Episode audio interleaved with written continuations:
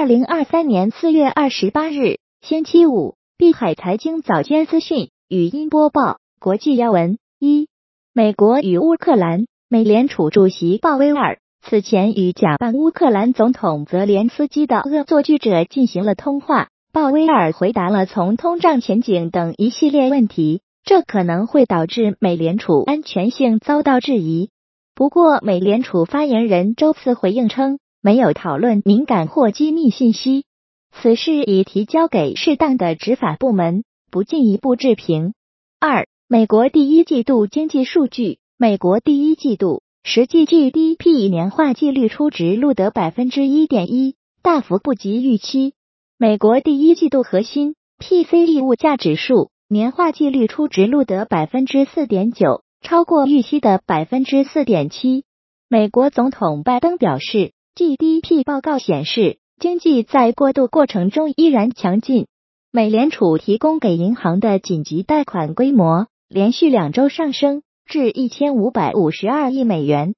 三、为打击贩毒，拜登宣布美国进入国家紧急状态。四、俄罗斯副总理诺瓦克周四表示，欧佩克家主要产油国认为没有必要进行进一步减产，俄罗斯将在二零二三年。将原本面向欧洲的1.4亿吨石油和石油制品销售转向亚洲。五，据韩国亚洲日报，韩国今年公寓、多户型住宅等共同住宅的公示价格较去年平均下降了百分之十八点六三。受房地产持有税减税政策的影响，房价降幅创下历史新高。六，新加坡提高房产税，将外国人购房印花税。上调一倍至百分之六十，此次上调自即日起生效。七，特斯拉 CEO 马斯克表示，美联储做出决策所依据的数据存在太大的延迟。八，印度将允许以较低关税从阿联酋进口一百四十吨黄金。九，消息人士称，阿根廷央行可能将基准利率上调一千个基点至百分之九十一。十，据曼谷邮报。泰国与中国就扩大本币结算举行会谈。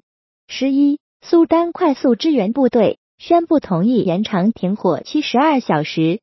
十二，希瑞要变聪明了。苹果工程师建议明年将蔡特 GPT 技术与之整合。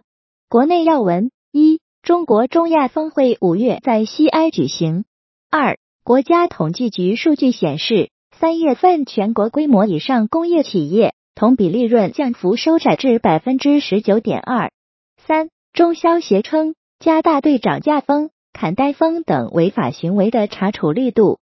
四，商务部表示，从国际市场看，全球新能源汽车市场需求保持增长。一季度，我国新能源汽车出口额九十五点五亿美元，占汽车出口比重提升至百分之四十四点七。拉动整体出口增长零点六个百分点。五，财政部称，一至三月，全国国有及国有控股企业经济运行持续向好，主要效益指标保持增长。国有企业营业总收入十九万七千六百三十点六亿元，同比增长百分之六点四。六，据交通发布，今年五一假期四月二十九日开始至五月三日，七座以下。含西座小型客车通行收费公路继续施行免收通行费政策，预计全国高速公路日均流量将达五千三百三十万至五千四百三十万辆。假期首日四月二十九日，流量可能突破历史峰值。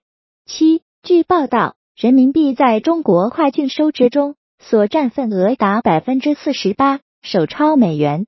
八，中国银保监会发布。关于二零二三年加力提升小微企业金融服务质量的通知称，形成与实体经济发展相适应的小微企业金融服务体系。二零二三年总体继续保持增量扩面态势。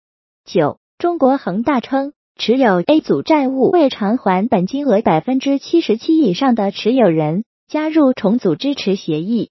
币圈消息，美 SEC 主席，加密交易平台。必须在 SEC 注册登记。